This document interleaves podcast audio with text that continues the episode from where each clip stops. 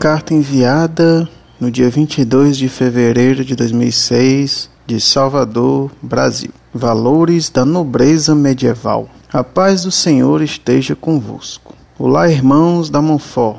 Incomodo-vos mais uma vez com uma dúvida que espero ser esclarecida. Em um de seus artigos sobre a Revolução Francesa, o Dr. Orlando Fedeli expõe o seguinte: Antes de 1789, dizia-se que, sendo os homens diferentes, os que são superiores devem ter autoridade. O ser determina o ter.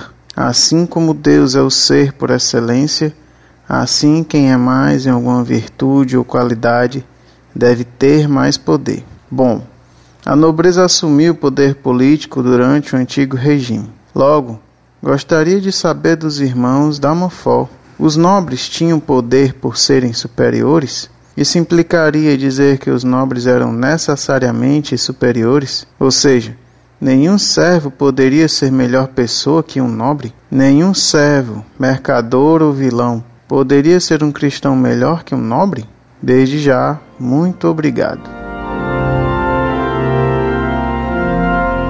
Muito prezado, salve Maria. Para esclarecer o problema que você coloca, é preciso, antes de tudo, fazer algumas distinções. A nobreza, enquanto tal, não assumiu o poder político no antigo regime. Só o rei, chefe da nobreza, é quem tinha esse poder, já que a monarquia no antigo regime era absolutista. Pelo contrário, os reis absolutos procuraram diminuir o papel da nobreza, buscando apoio mais na burguesia do que nos nobres. A estes, o rei absoluto sustentava nas cortes, sem lhes dar incumbência maior. Pagava-lhes gordas somas para mantê-los numa inatividade corruptora. Assim, a nobreza da corte se corrompeu, enquanto os nobres que permaneceram no campo, embora já sem maior poder político, guardaram os bons costumes e a influência sobre os seus antigos vassalos. Ser nobre significava usar todas as qualidades em proveito do povo. A nobreza não estava nos títulos,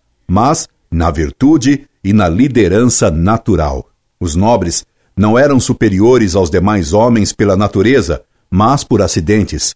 Naturalmente, todos os homens são iguais, e por isso os direitos naturais são iguais.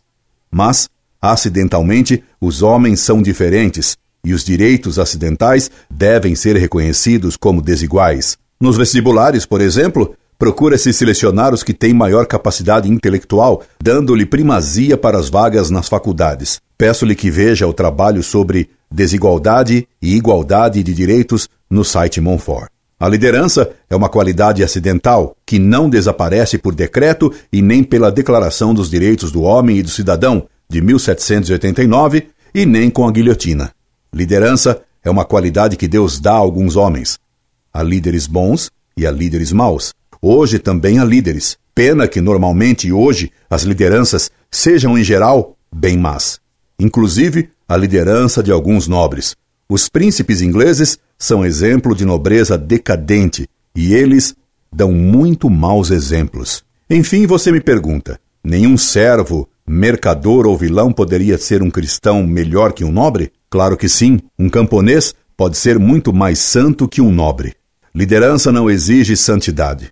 Um grande líder pode ser pecador e um camponês, sem nenhuma liderança, pode ser um santo. Mas, historicamente, o que se constata é que nenhum grupo social deu mais santos à igreja do que a nobreza medieval. Não a do tempo do absolutismo. Essa é uma afirmação feita até por um socialista ligado à teologia da libertação, o padre Comblin. Houve muitos reis santos na Idade Média, e a nobreza medieval foi tão boa que virtude, valor e santidade ficaram unidos ao termo nobre, e de tal modo que até os nossos deputados mensaleiros exigem que o chame por decreto de nobres deputados.